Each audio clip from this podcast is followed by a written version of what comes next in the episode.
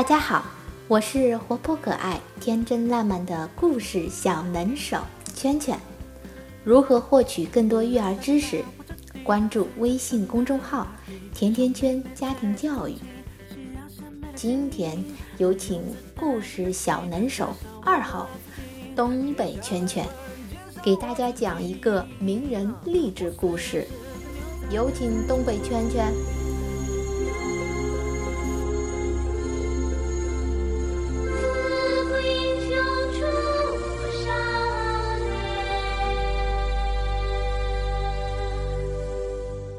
天，咱们给大伙儿讲个耳熟能详的人物，是谁呢？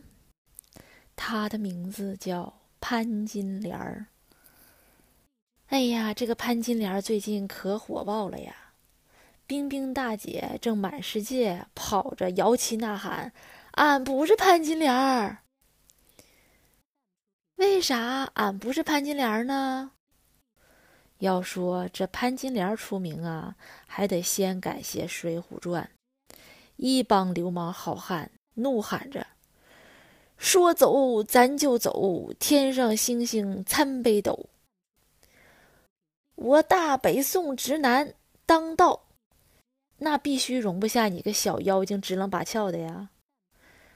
这《水浒传》风头还没过，民间又一史诗般的著作。《金瓶梅》横空出世，进一步瞎掰了潘金莲的各种细节。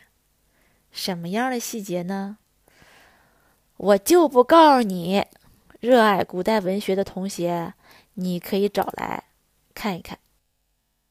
几百年来，这个潘金莲啊，就一直被历史定位成妖艳的贱货典型，在我们中国人心里，很少有同情她的。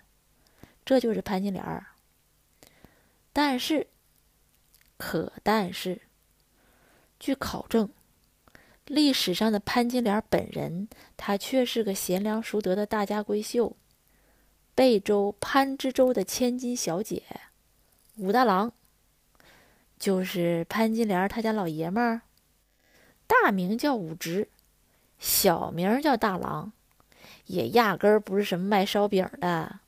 而是山东阳谷县的知县，颜值很高的，那体型也好，而且当官当的不贪污不受贿，还为民除恶，那老百姓都可待见他了。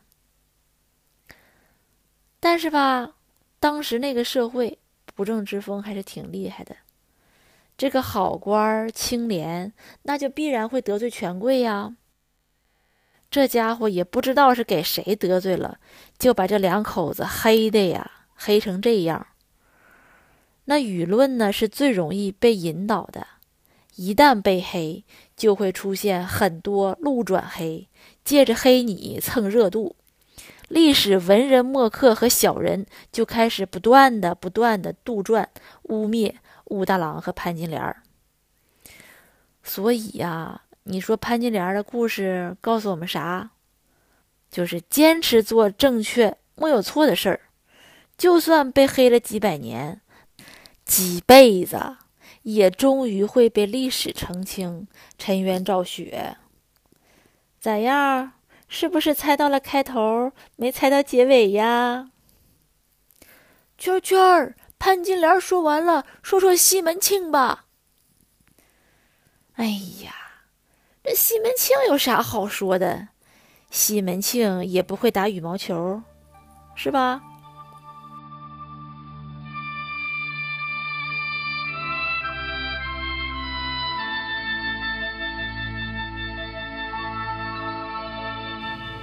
百度搜索“甜甜圈教育”，更多精彩内容等你发现。了解最新最好玩的亲子游戏，请订阅微信公众号“甜甜圈家庭教育”。圈圈与你下次再约，再会。